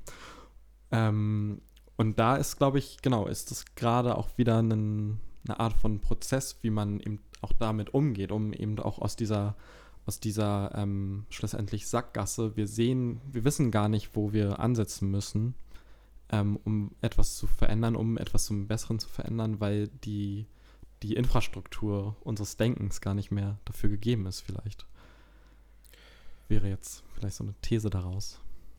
Ja, ich meine, es ist ja auch eine, ähm, wir stehen hier auch vor einer, einer gewaltigen Herausforderung. Es geht ja sozusagen jetzt nicht mit so einem sozialdemokratischen, okay, dann äh, machen wir mal die Steuer höher und da noch irgendwie ein paar Abgaben und da gibt es ein paar Sozialleistungen, dann wird irgendwie alles gut, ähm, sondern letztendlich um mit, also ich meine, diese Probleme, die sind halt alle so verwoben und so global, dass es sich gar nicht mehr irgendwie in so einem ganz kleinen Rahmen letztendlich irgendwie lösen lassen oder eine, eine, eine wirkliche, eine wirkliche Lösung dafür irgendwie denkbar ist. Ähm, und die äh, Herausforderung, vor der, vor der wir stehen, ist halt einfach ähm, als Menschheit auf diesem einen Planeten, den wir halt nun mal haben, halt zusammen in Kooperation miteinander zu leben und zu existieren. Ähm, und das ist ähm, sozusagen auch eine, auf eine gewisse Art und Weise eine, eine vollkommen unhistorische ähm, Vorstellung oder Perspektive, die sozusagen eigentlich so mit dem, wie bisher ähm, in der Geschichte solche Prozesse gelaufen sind, letztendlich Schluss machen muss und einen ganz anderen Modus eben halt das, äh, das Lösungsfinden ähm, erträumt werden muss, der ähm, halt eben alle Menschen einschließt. Ähm, und das ist natürlich auch etwas, das so, glaube ich, gar nicht aus dieser äh, Bedrohtheit heraus einfach so sofort entstehen kann, sondern das ist ja schon eine sehr große Aufgabe letztendlich. Das wäre doch nett, wenn es jetzt mal. Können wir nicht in der ersten Folge machen. Wir können Nein. ist was für Staffelfinale, würde ich sagen. Ja, es ist ja auch ein. Äh, aller Probleme. Es ist auch ein sehr interessanter Themenkomplex, äh, gerade wenn es um Utopie geht und so. Es äh, erinnert mich auch wieder an die erste Staffel.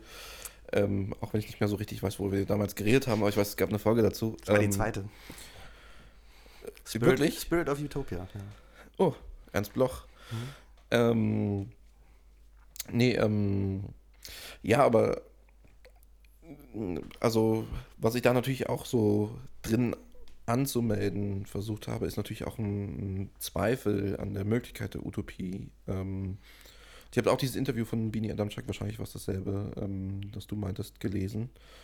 Ähm, ja, ich, also weiß nicht, ähm, vielleicht wird mir die Fantasie, ähm, vielleicht ähm, bin ich an der falschen Stelle im gesellschaftlichen Prozess. Ähm, aber ähm, wie soll ich sagen? Ähm, wir können aber auch gerne einen Schwenk nehmen, der sich vielleicht nochmal anbieten würde, ähm, zu der Frage, warum nehmen wir dann überhaupt einen Podcast auf? Ne, weil, ähm, Wollen wir das dann vielleicht nochmal nach einer Musikpause machen? Weil wir haben jetzt schon relativ lang wieder geredet. Ich weiß nicht, ob das jetzt auch langsam anstrengend hast, wird, uns zuzuhören. Du hast, bist wahrscheinlich schon sehr lange anstrengend. Äh, aber du hast natürlich recht. Ähm, wollen wir. Und dann können wir darauf vielleicht noch. Was, was, was hören wir jetzt? Was Fröhliches? Wir hören jetzt, wir hören jetzt äh, Outtake 2 von Black Milk.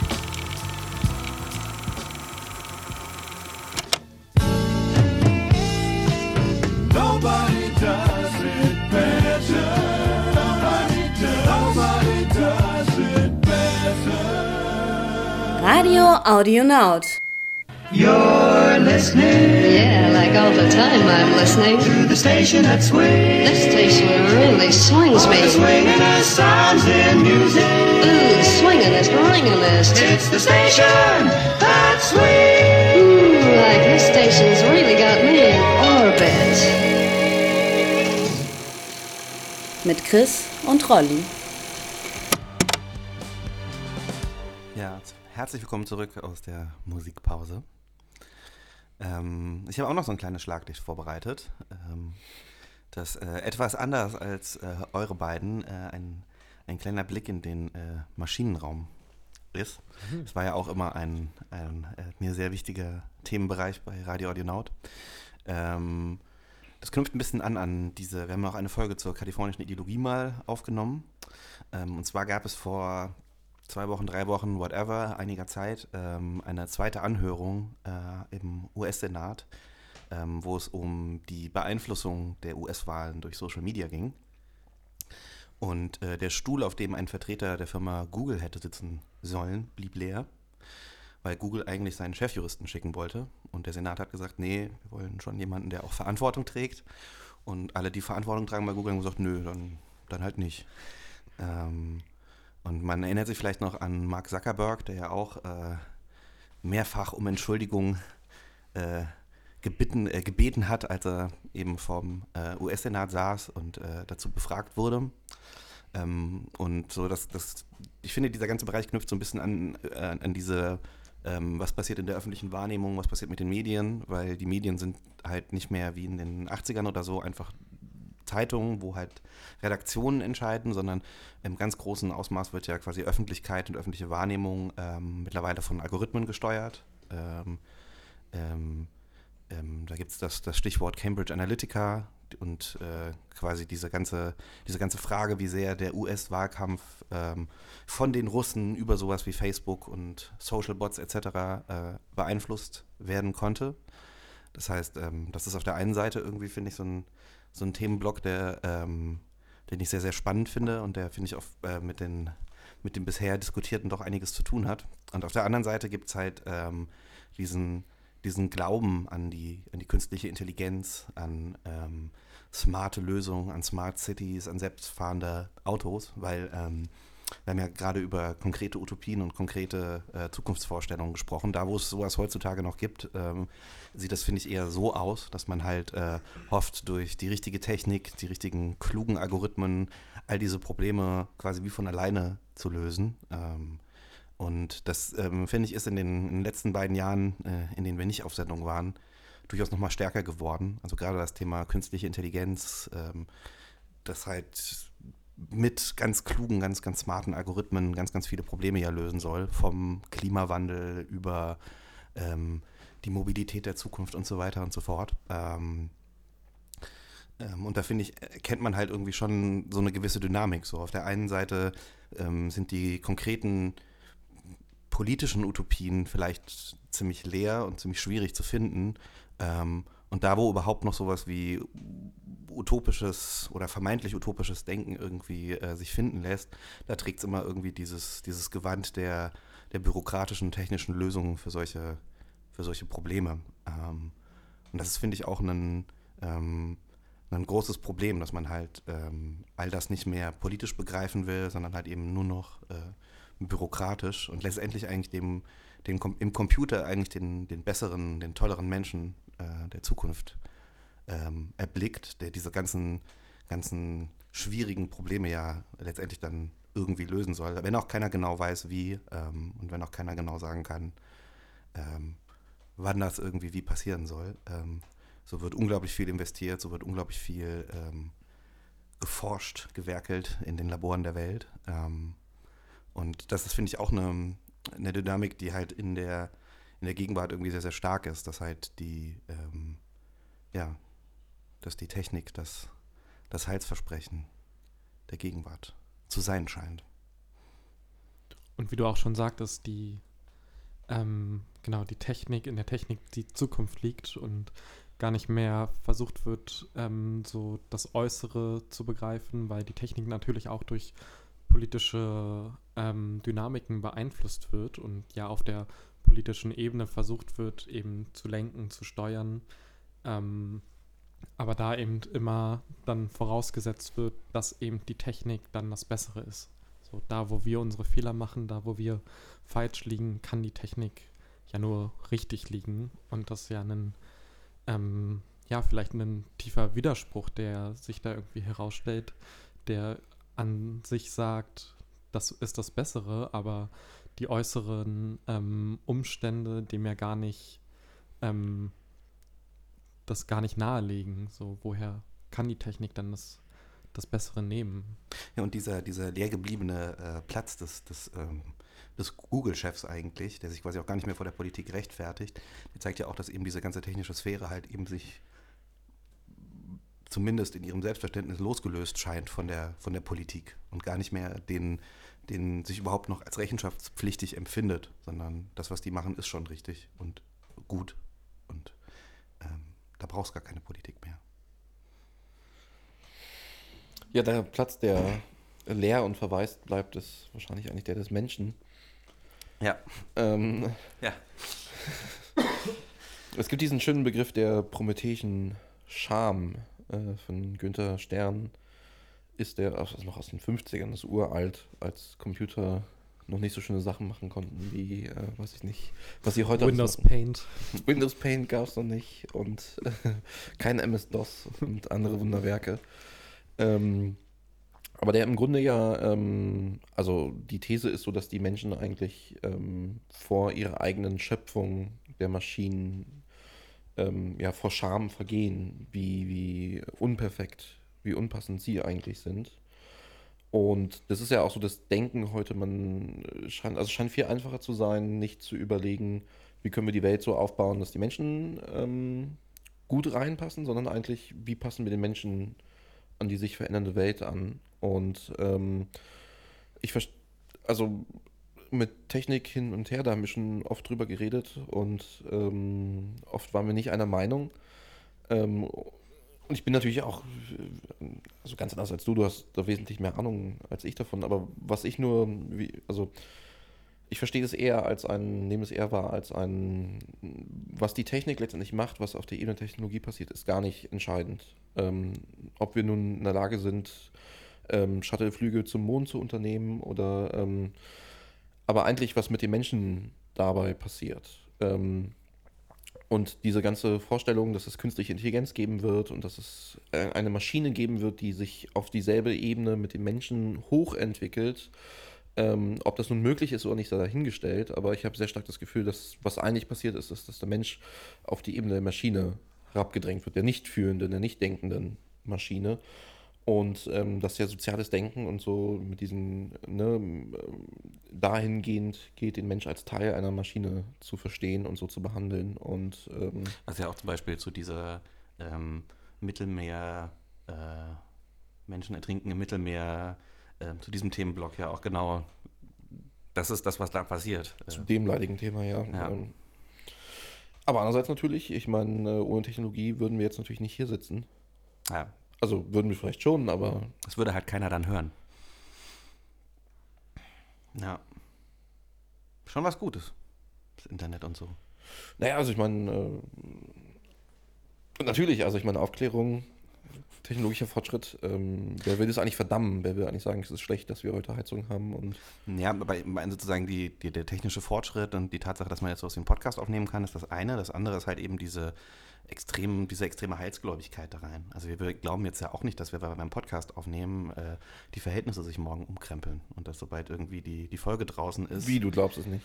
Ja, hab da, hab da glaube ich, Zweifel, würde ich sagen. sitz hier nicht umsonst. Ach Ich so. dachte- Ja, da müsste Naja. ich müsste vielleicht mich noch ein bisschen mehr anstrengen, wenn das so ist. Ja, vielleicht müssen wir uns alle einfach ein bisschen mehr anstrengen und dann wird es auch, solange wir uns nur anstrengen. Aber Das ist ja eigentlich eher die FDP-Position. Ja. Ähm, wo wir auch so ein bisschen wieder den ähm, Schwenk machen.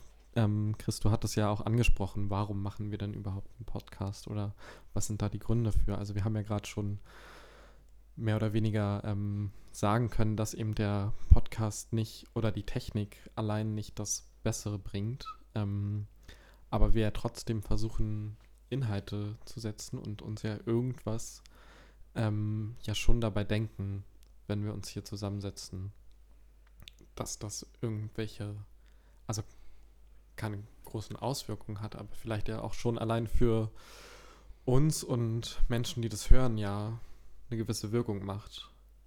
Ähm, ich weiß nicht, ob ihr da noch mehr zu sagen wolltet, weil du ja auch den ähm, Schwenk machen wolltest, Chris. Aber genau, das ist ja so Also, eins der Themen, was ja. wahrscheinlich auch noch öfter kommen wird in, Also in so der es- nächsten Staffel. Ich glaube, so bevor ähm, ich über sowas wie Wirkung oder Wirkmächtigkeit von, von dem nachdenke, geht es dann halt bei mir erstmal auch ums Machen einfach. Ähm, und da habe ich, glaube ich, einen, einen eher fast spielerischen Zugriff darauf. Und ähm, bin, glaube ich, gar nicht so sehr in meiner Perspektive dabei, ähm, mir da irgendwelche Wirkungen oder ähm, Veränderungen oder was auch immer irgendwie auszumalen, sondern ähm, ist eher so der Versuch, mal zu gucken, was kann man denn mit diesen Hausmitteln, die man halt so zu Hause hat, ähm, da überhaupt anstellen. Was ist da, also dass sozusagen die, die, diese technischen Möglichkeiten auch wirklich einfach als erstmal als Gestaltungsmöglichkeiten zu begreifen. Ähm, als Werkzeug und ja, und auch einfach als Ausdruckmittel. So.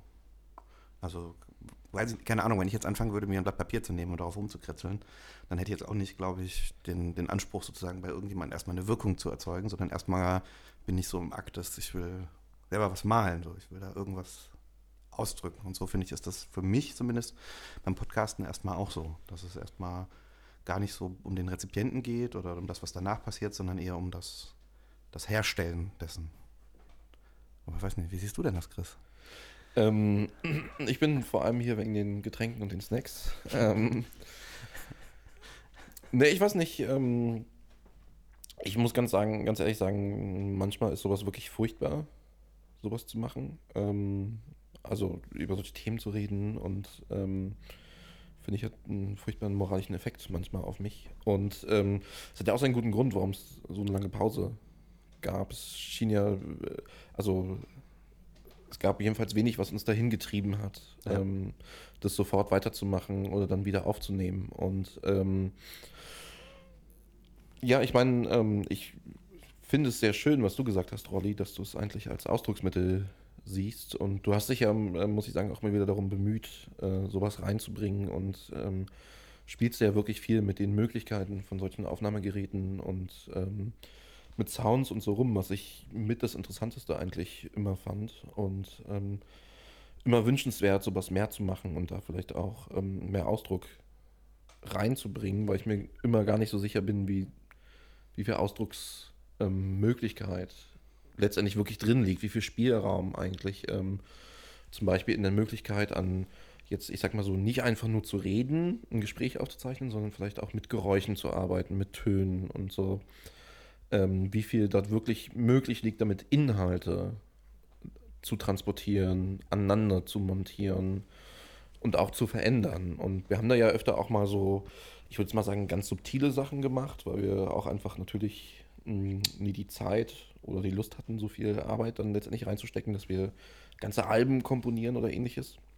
Und haben trotzdem immer wieder mal in die Richtung was gemacht und der Prozess des Machens äh, ist dann natürlich recht interessant. Ähm, aber wahrscheinlich kann man auch nie die, die, die Seite der Wirkung außer Acht lassen. Wenn man es natürlich, ähm, wenn die Wirkung einem komplett egal wäre, würde man es ja nicht veröffentlichen, ähm, würde man es vielleicht gar nicht aufzeichnen, ähm, würde man es nur live machen für sich selbst. Ähm, ja, und ich weiß nicht, also die Vermutung wäre wahrscheinlich, dass das was Therapeutisches haben soll, dass man das macht, um sich selber besser zu fühlen. Ich finde aber eigentlich, dass das Gegenteil der Fall ist. Ähm, also ich kann es nicht empfehlen, wenn jemand darüber nachdenkt, äh, das aus diesem Grund zu machen, ähm, sehe ich da eher wenig Chancen. Aber ähm, ja, ich weiß nicht, was soll man sonst machen? Ähm, Ein Blog? Eine, ja. schicke, eine schicke Facebook-Gruppe? Ja. Tumblr gibt es auch noch? Klar. Ähm, Instagram mit. Das stimmt, Instagram ist ganz groß. Mit ja. so vier Zeilen Gedichten drauf. Snap, Snapchat? Na, ich glaube doch schon, dass noch. Ähm, also, das ist natürlich ein sehr spannendes Thema, aber dass, dass die Ebene des Tons, ähm, also des Schalles, ähm, dass er was wirklich Physisches auch ist, ähm, das ist auch irgendwie, finde ich, so auf so einer ontologischen Ebene, also auf der Frage, was das ist, so eine gewisse Autonomie, eigentlich hat eine gewisse Eigenständigkeit behauptet. Ähm, das ist einfach so ein Gespräch, ähm, aus einer Gesprächsatmosphäre heraus, ähm, ist nun was anderes als jetzt zum Beispiel einen Text auf dem Blog schreiben oder ein, ein Gedicht. Und ähm, ja, es bleibt ja halt auch im Gespräch so ein, so ein Moment, also zum Beispiel, wenn ich dich jetzt unterbreche, so, es bleibt halt Ja, so ein Moment des äh, ja. wie ich es gerne mache. Ähm, der ist halt auch ein Moment von Spontanität, von Interaktion. So, das ist ja anders als zum Beispiel jetzt eben einen Text zu schreiben, ähm, sozusagen viel weniger kompositorisch in dem Sinne, dass man nochmal zurückspulen könnte und sagt so, ah, das formuliere ich jetzt ganz anders oder so, sondern es ist halt auch in dem Moment gesagt. So. Das, also mir liegt das persönlich sehr. Ich mag das gerne. Ähm, aber ich finde, darin steckt auch so eine, so eine gewisse Einfachheit. Ähm, halt sozusagen gar nicht an sich, äh, äh, an sich herumdoktern können, an dem, was man sagt, so sehr. Also kann man natürlich alles schneiden heutzutage und bla bla und hin und her, aber ähm, im Endeffekt ist sozusagen das eines der Medien, wo so dieser, dieser Moment des Spontanen, des Interaktiven, auch sozusagen der, der Beziehung zwischen, der Menschen, zwischen den Menschen, die vom, vom Mikrofon sitzen, ähm, halt so eine große Rolle spielt. Und äh, da habe ich einfach so eine naiv unschuldige Vorstellung davon, dass das halt was sehr Schönes ist, ähm, in dem halt auch eine Menge passieren kann. Ähm, das halt auch im Kontrast zu dieser ganzen äh, sehr inszenierten Instagram-Stories, ich fotografiere mich mit vier Ferraris, ähm, ähm, halt auch nochmal vielleicht was viel Demütigeres hat. Ja, genau das äh, mag ich auch an dir. Das ist aber, sagen wir so, das ist eine Sache, die ich an dir mag, dass du diese naiv unschuldige Haltung ähm, so vor dir herträgst. Und ich versuche eigentlich natürlich auch die ganze Zeit schon, sie dir auszutreiben. Ähm, zum Glück auch oft erfolglos. Ähm, aber was mich, glaube ich, wirklich hier hält, so, ne, ähm, ist, glaube ich, dann wirklich, dass dieses gesprochene Wort auch eine gewisse Verletzbarkeit hat. Also sowohl das Wort selbst als auch dann die Person, die es ausspricht. Ähm, ja, das einfach ein Text ist was ganz anderes eigentlich noch. Ein Text, der ist halt, davon kann man sich, also da ist man als Autor viel distanzierter von. Da kann man, ne, der Entstehungsprozess ist ein ganz anderer und ähm, in gewisser Weise steckt man ähm, in so einen Text, oder würde ich zumindest, wenn ich einen schreiben würde, wenn ich jetzt einen Blog hätte, wesentlich mehr ähm, Reflexionsebenen ähm, der Selbstkontrolle ähm, hineinstecken. Und so viel schneiden wir natürlich gar nicht. Eigentlich äh, sind es recht bescheiden. Ähm, weil dafür bist du auch zuständig, Rolli. Und ähm, naja. Ich bin halt auch faul. das hast du jetzt gesagt. ähm, ich will die Verletzbarkeit des Wortes und nicht von Rolli. Ähm, ist ja die, die ich schön finde, aber ähm, deswegen hatten wir damals auch bei diesem Einspieler ähm, dieses I wanna take some of those äh, Sentences Sen genau, danke. Ähm, weil letztendlich natürlich ähm, eigentlich, und das kennt, nehme ich mal an, jeder, ähm, man viele Dinge, die man sagt, schon während man sie sagt, bereut. Und völlig unabhängig von der Frage, ob sie richtig oder falsch sind, oder das sind ja sowieso so äh, schwierige Kisten, was ist richtig, was ist falsch, aber ähm, ja, das, das, das gesprochene Wort hat dann was wesentlich ähm, einfach ähm, selbstentblößenderes, als viele Texte haben. Es gibt natürlich auch Texte, die ganz anders funktionieren und ähm, rede jetzt nicht über subjektives Schreiben, aber ähm, und gleichzeitig schaltet, schaltet das halt was von der Person irgendwie aus, was Texte nicht tun. Also ähm, man, man behauptet ja ziemlich viel und für vieles, was wir sagen, gibt es wahrscheinlich viele Gegenbeispiele und äh, Gegenbeweise. Ähm, aber gerade, dass das Wort sich so weit vortraut, dass es eigentlich sagt, es ist noch eine noch bürgerliche Gesellschaft, oder dass es halt sagt, Sarkozy und sein Leibwächter stehen für das, oder dass es halt sagt, ähm, ich meine, welcher Satz könnte sich mehr betrügen, als wenn ich sage, ich finde es ganz furchtbar, ich bin darüber schockiert und deswegen rede ich jetzt davor. Und ich Mhm. hoffe, ihr hört zu. Das ist natürlich auch ein großer Betrug eigentlich ähm, und ein Selbstbetrug. Ähm, aber in dem Moment, wo es sich so weit vortraut, ähm, gerade dadurch, dass es so verletzbar ist, dass es so angreifbar ist, ähm, dass sich bestimmt auch ganz viel Widerwillen regt, in mir auf jeden Fall, bei euch, vielleicht bei den Zuhörenden, ähm, kriegst du auch so was Lebendiges einfach, weil ähm, Widerspruch sich dann formuliert und ähm, das vielleicht weniger Überwältigungscharakter hat als ein Text. Manchmal jedenfalls vielleicht. Ja, das ist halt auch was sehr, sehr Subjektives. So in dieser, in, in dieser Zeit, in der wir leben, wo halt Wahrheit immer irgendwie letztendlich eigentlich nur eine Fußnote ist und halt der Verweis auf irgendwas, irgendein Link oder so, da ist dieses ähm, vom Mikrofon sitzen, etwas sagen, es nicht mehr zurücknehmen können, es vielleicht auch gar nicht so gut begründen können oder wie auch immer, halt trotzdem der, die, die, dieses, man muss sich halt dazu irgendwie verhalten, man muss selber irgendwie das ähm, in dem eigenen Kopf beim eigenen Sprechen irgendwie zusammenkriegen. Und das finde ich halt auch was sehr, also das hat halt für mich persönlich dann vom Mikrofon sitzend auch wiederum was sehr Therapeutisches. So. Das hilft mir halt äh, durchaus ähm, so mich in all dem irgendwie wiederzufinden oder mich irgendwie überhaupt in all dem zu dem verhalten zu können. Ähm, und das finde ich, also ganz persönlich, ganz privat finde ich das toll. Und das ist ja gerade auch. Dann hat sich ja schon mal gelohnt. Entschuldige, Ja. Flo. Und das ist ja gerade auch in unserer Runde, also so, ich würde da schon ähm, bei euch mitgehen. Ähm, es ist ja so, dass wir dementsprechend für das, was wir jetzt gesagt haben, eben uns entblößen, dann eben auch angreifbar machen und im ähm, Endeffekt auch quasi dafür dastehen und dann darüber auch reden können, vielleicht in der Zukunft. Ähm, und das nicht, wo mir ist gerade eingefallen, ähm, wo es dann gerade noch viel, wird dann viel geredet und da entblößt sich nicht diese, ähm, diese Verletzbarkeit oder man entblößt sich nicht selbst ähm, auf den, ähm, am Beispiel von Maaßen, der ja auch Dinge gesagt hat, Dinge behauptet hat und schlussendlich sich damit nicht irgendwie, also ja schon irgendwie verletzbar gemacht hat, aber als Konsequenz eben eine Beförderung ähm, dafür äh, ab zieht, so von, wo eigentlich klar war, okay, da ist eine rote Linie überschritten worden und das geht nicht, so, ist da wieder das, ich weiß nicht, ah, das war aber auch ein Interview, ich weiß nicht, ob er das ähm, selbst gesagt hat oder so, aber es ist natürlich ein anderes Medium dann und wo eben Menschen doch dann was sagen können und dafür äh, ordentlich was auf den Deckel bekommen, aber schlussendlich doch dann ähm, einen, einen Posten als Staatssekretär antreten können. Für das, was sie so angeblich oder also nicht angeblich schon Schlimmes gesagt haben, ähm, was auch überall so behauptet wird, dann Ja, darauf- und damit davonkommen. So. Ja, darauf warte ich noch, dass ich den Staatssekretärposten kriege für eine Radio die Ich Nordfolge. Da gerade hast du sagen, bisher das Falsche gesagt, glaube Wahrscheinlich, ich. ja. ich wollte gerade sagen, wir können garantieren, hier wird niemand befördert. So, es, äh, hier gibt es keinen, es gibt keinen Weg mehr nach oben von hier aus. Nee. Ja, wobei natürlich auch nicht darauf, äh, glaube ich, sich versteigern darf, jetzt von sowas wie eigentliches Sprechen oder so. Hier würden wir jetzt äh, so unser Selbst entblößen oder so. Ne? Das, ähm, Sind ja auch keine Hippies.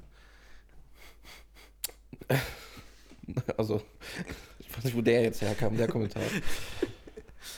Ja, ja, ich meine, das ist ähm, auch da natürlich irgendwie auch uns allen dreien nicht ganz klar, was das hier eigentlich ist und wohin das führt und warum und wie. Also auch darauf wird es keine endgültigen Antworten geben. Ja, ich weiß Ja. nicht. Äh, Ja. Das schreit doch regelrecht nach einer Unterbrechung. Ja, wir sind auch fast am Ende. Es Sind wir ist- schon Ja, soweit? ja, doch, doch. Es ist jetzt hier, es geht auf die Zielgerade zu. Ich wollte jetzt nochmal ähm, ähm, am Schluss, bevor es, äh, bevor es äh, gleich vorbei ist, äh, nochmal Flo fragen, wie dir die erste Sendung gefallen hat. Ob du dich wohlgefühlt hast.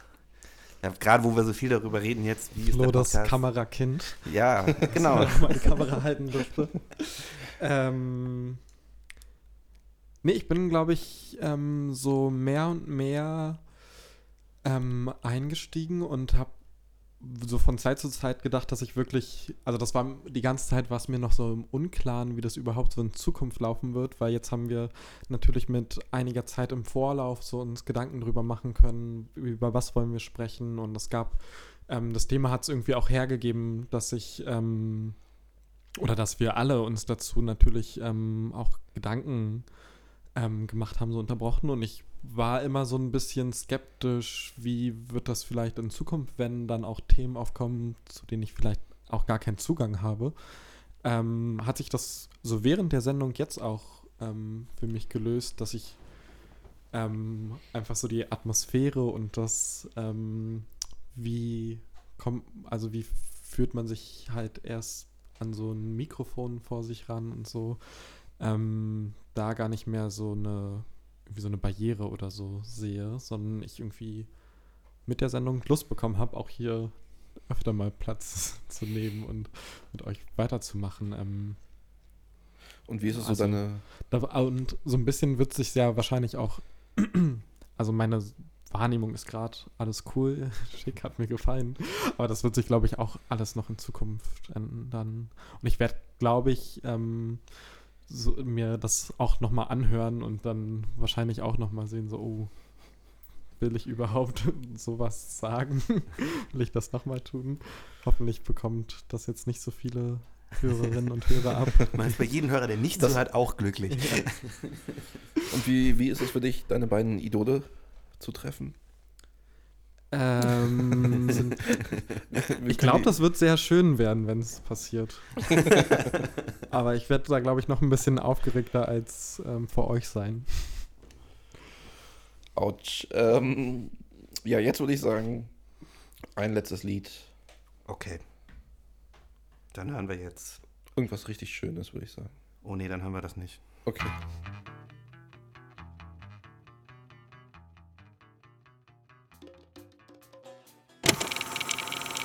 Radio Audionaut.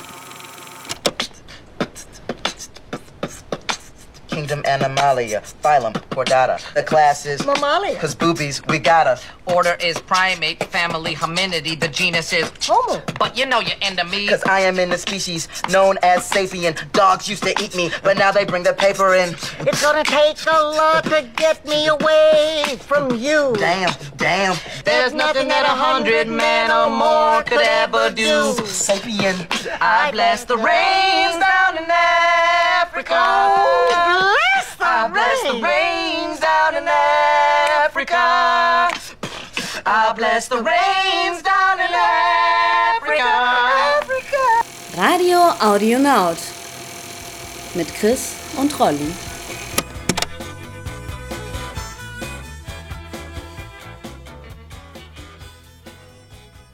So viel zur funky Vorstellung der Kabbala, wie die Welt funktioniert. Ähm, das war Bob Dylan. Ja, und äh, jetzt nähern wir uns langsam wirklich den, den finalen Minuten. Ja, wir sind sogar drin schon. Und wir haben es geschafft. Äh, die erste Sendung Puh. ist fast gelaufen. Und ähm, wir wollen jetzt eigentlich weitermachen. Ja. Jetzt geht's richtig los. Jetzt, zweite Staffel. Ja, es geht doch nach oben bei uns, aber nur, wenn man die Zeitachse äh, vertikal legt. Oh Gott, wir haben uns hier. ähm, Ja, das war, das war die erste, erste Folge. jetzt langsam fühle ich mich auch wirklich äh, Hangover. Langsam ist Mhm. wirklich die Luft raus. Da vielleicht machen wir ein bisschen, also wir sind jetzt auch alle älter, vielleicht machen wir einfach ein bisschen kürzere Sendungen. Ich bin in den zwei Jahren mindestens zehn Jahre älter geworden, das Ja, kann ich euch sagen. Das sieht man dir auch an. Na gut, es wird jetzt wirklich Zeit. Komm, drück doch mal aufs, aufs Knöpfchen, dann haben wir hier den. Ja, und das war's mit der ersten Sendung. So langsam gewöhnen wir uns auch, glaube ich, wieder ran, kommen langsam wieder ins, ins Spiel rein. Gewöhnen uns erstmal aneinander. Bringing the old band back together, diesmal mit Verstärkung. Und ja, wir freuen uns auf äh, die zweite Sendung, die irgendwann dann kommen wird, in gewohnter Radio-Audionaut-Manier. Und ich muss auch wirklich sagen, es war schön, dich wiederzusehen nach zwei Jahren, Rolli. Ja, fand ich auch. Und Hab dich schon ein bisschen auch vermisst, Chris. Ja, ich dich auch. Und jetzt haben wir sogar Flo. Ja, das, äh, Vielleicht vertragen wir uns dann ein bisschen besser. ich, es war sehr harmonisch, ich fand's gut. Das ist Ja. schön. Also Harmonie überall. Wir sind uns alle einig. Vielleicht das, das, ähm, steht das dann über der zweiten Staffel. Die Harmonie. Das ist die harmonische zweite Staffel. Ja, die wünschen wir auch, auch euch, äh, liebe Zuhörer, die ihr uns jetzt zwei Stunden zugehört habt. Und Zuhörerinnen. Nicht vergessen. Das stimmt. Ähm, macht's gut. Ciao. Ja, auch von mir. Bis dann. Macht's gut. Ciao.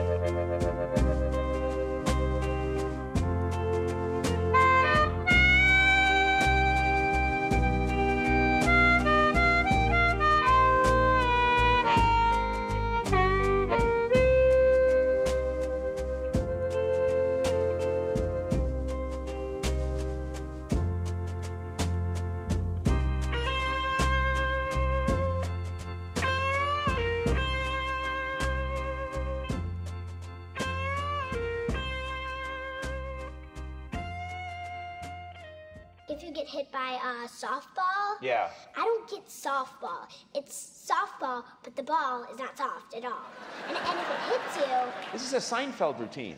This is incredible. That was great. That was observational comedy. I'm gonna get you in a comedy club tomorrow. You should do 10 minutes on this. It's really funny. It's good. What's with these softballs? They say they're soft, but when they get hit with them, they really hurt. What's with that?